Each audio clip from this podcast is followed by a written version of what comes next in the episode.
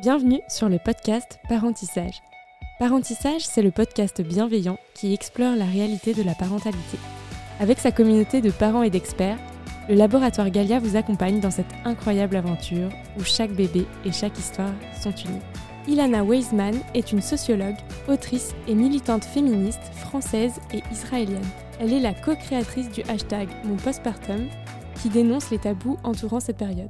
Madeline, quant à elle, est chez Danone depuis plus de 10 ans. Aujourd'hui responsable marketing de la marque Laboratoire Galia, elle est aussi maman d'une petite fille de 18 mois. Dans ce regard croisé, nous allons partager nos expertises et expériences autour du postpartum. Vous écoutez un entretien en quatre parties.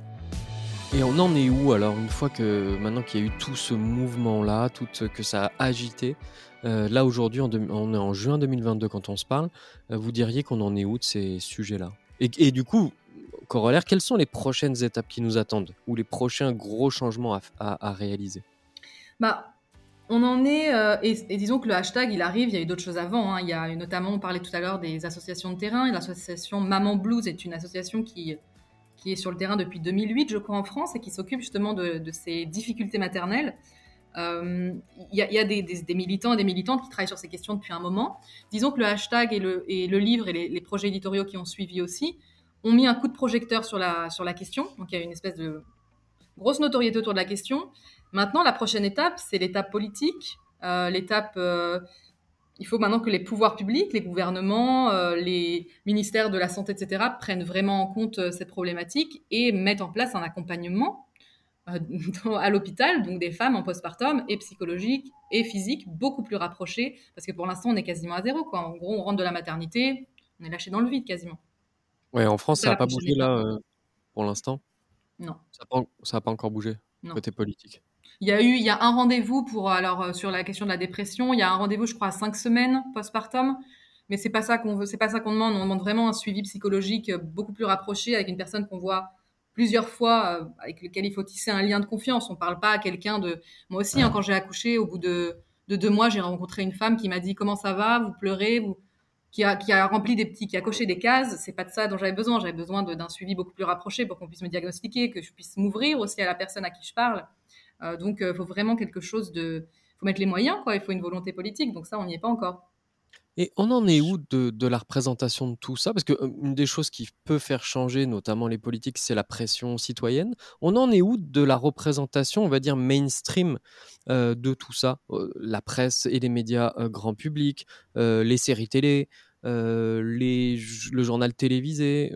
Ça, on est où de tout ça?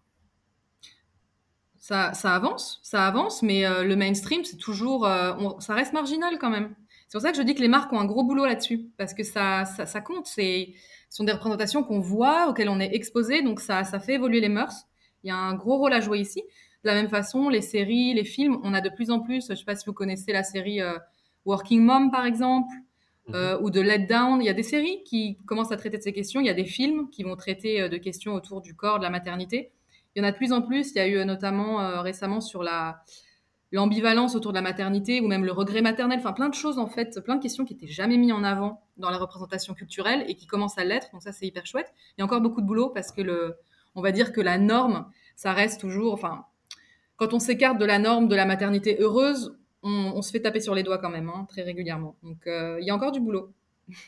Le chemin est long, quoi. C'est un vrai sujet. Et, en tout cas, enfin, je pense qu'il y a un vrai sujet d'accompagnement. Hein, je te rejoins totalement, Ilana. Et on se dit que on voudrait progressivement aller plus loin et euh, voilà, essayer potentiellement euh, aussi de faire changer les choses euh, d'un point de vue politique et d'aller plus loin. on est aujourd'hui Bicorp et certifié Bicorp et on se dit que c'est aussi notre rôle d'essayer de faire changer les choses. Donc, tu peux dire ce que c'est Bicorp pour tous ceux qui ne connaissent pas? Alors, c'est un label qui globalement évalue les entreprises sur différents critères social, sociétal, environnemental.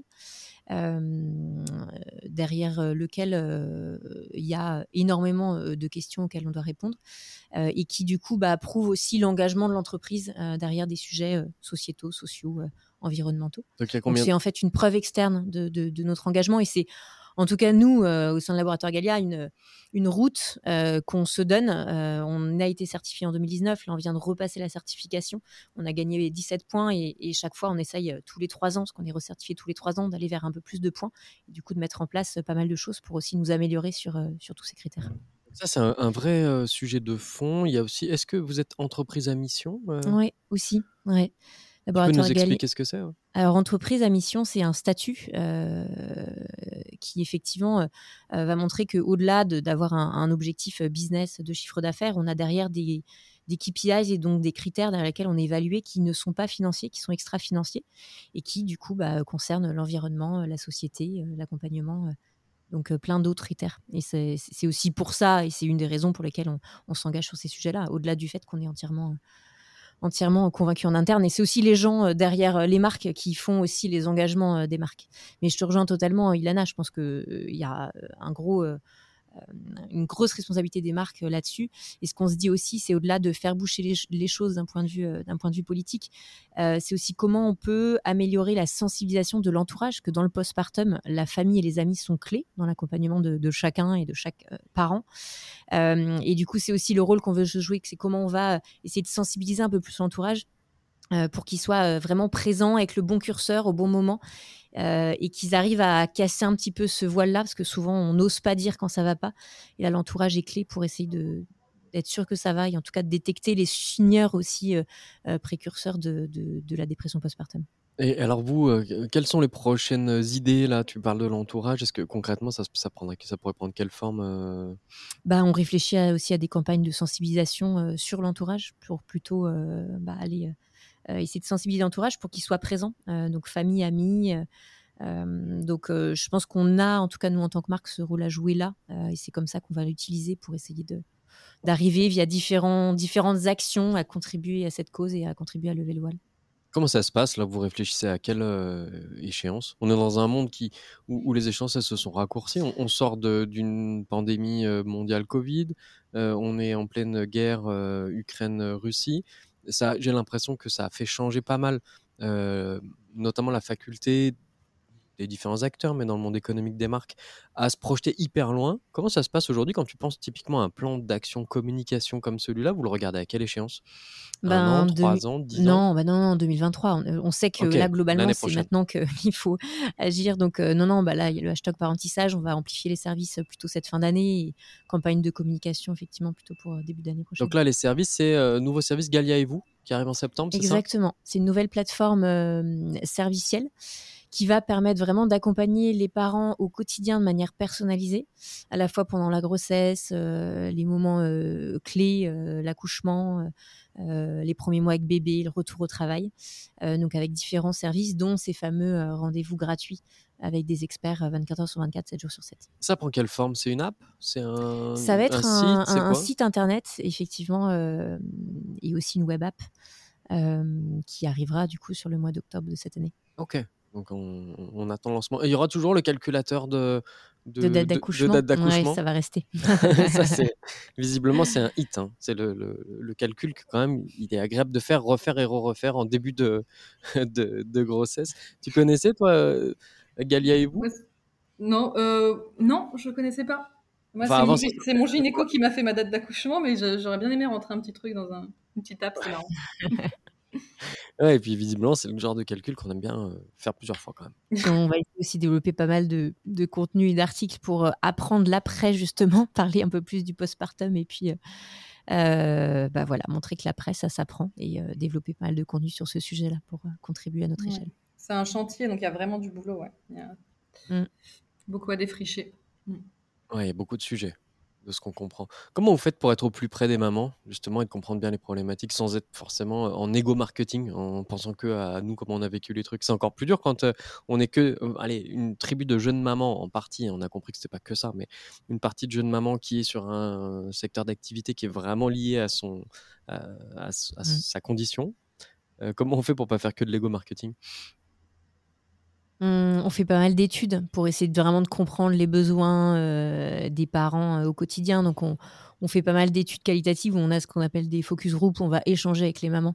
Parce qu'effectivement, je pense que nous, on n'est pas non plus représentatif de, tout, de tous les parents, bah même si on a beaucoup de parents chez nous. Donc, euh, non, non, on, est quand même assez régulièrement en contact avec des groupes de, de parents pour essayer de bien les comprendre et bien comprendre leurs besoins. Et toi, Ilana, qui est au contact d'autres gens et puis avec d'autres canaux de communication, toi, si tu avais une idée, tiens, en 2023 à actionner ou un truc vraiment qui te semblerait utile à faire, ça, serait quoi? À adresser à Laboratoire Galia euh, J'aime beaucoup l'idée d'avoir des experts qui soient disponibles. et du coup, c'est pour tout le monde? C'est sur. ou bien des gens qui sont clients? Il faut payer une. Comment est-ce que ça se mettra en place, cet accès aux professionnels? Non, non, c'est pour tout le monde, gratuit, donc sur notre web app. Donc il faudra prendre rendez-vous en fonction des disponibilités effectivement des experts, mais ça sera effectivement accessible pour tous. Développer un maximum ça, mais après peut-être même, je ne sais pas si c'est faisable, mais faire des partenariats avec, des municipalités ou avec des, ministères ou des choses comme ça. Je ne sais pas si c'est quelque chose qui peut être viable ou qui, serait un, un, un goal pour vous, mais ça pourrait être pas mal aussi en Ouais, c'est sûr. ouais. Et, puis, il y, a vraiment il y a vraiment besoin, parce que par exemple, très très souvent, ce qui se passe, je reçois énormément de témoignages en privé euh, sur mes, mes, comptes, parce que très souvent, les personnes qui sont isolées, par exemple, qui, habitent un petit peu éloignées des grandes villes, euh, qui ont des problématiques d'ordre euh, grave, même de psychiatrie, même. Il y a une femme qui m'a écrit qui était en, qui, qui, avait des envies suicidaires, qui avait des pulsions de violence envers son enfant, qui, qui avait clairement besoin de, de voir, d'aller dans une unité mère-enfant ou de voir un psychiatre, et qui me disait, j'ai essayé de prendre rendez-vous, rendez-vous dans cinq mois. Donc vraiment, il y a, vraiment un manque au niveau des professionnels à qui parler, l'accessibilité des professionnels. Donc euh, ça, c'est une véritable problématique. Le, manque d'accès, le manque de, d'offres en fait pour euh, le, pour le besoin, pour la demande. Ouais, c'est sûr. Oui, tout à fait on va voir comment contribuer à, notre échelle là-dessus. Euh, et aussi l'autre sujet euh, que je vois, c'est que on sent que dans le postpartum, le moment de retour au travail est un vrai moment de tension qui est aussi pas facile euh, pour les parents.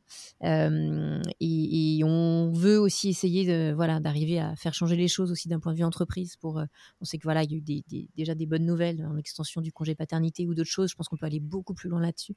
Et c'est mmh un sujet qui nous tient à cœur pour essayer de faire changer les choses là-dessus. Ça, il existe du contenu à destination euh, typiquement des services RH, euh, des, euh, autour de, de, ça? Vous avez connaissance de quelque chose ou pas?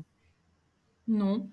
Je pense pas. Je pense qu'après, ça dépend de chaque entreprise, de chaque valeur d'entreprise, de mettre en place des choses ou pas. Mmh il y a un cadre légal, mais après, ça varie en fonction des.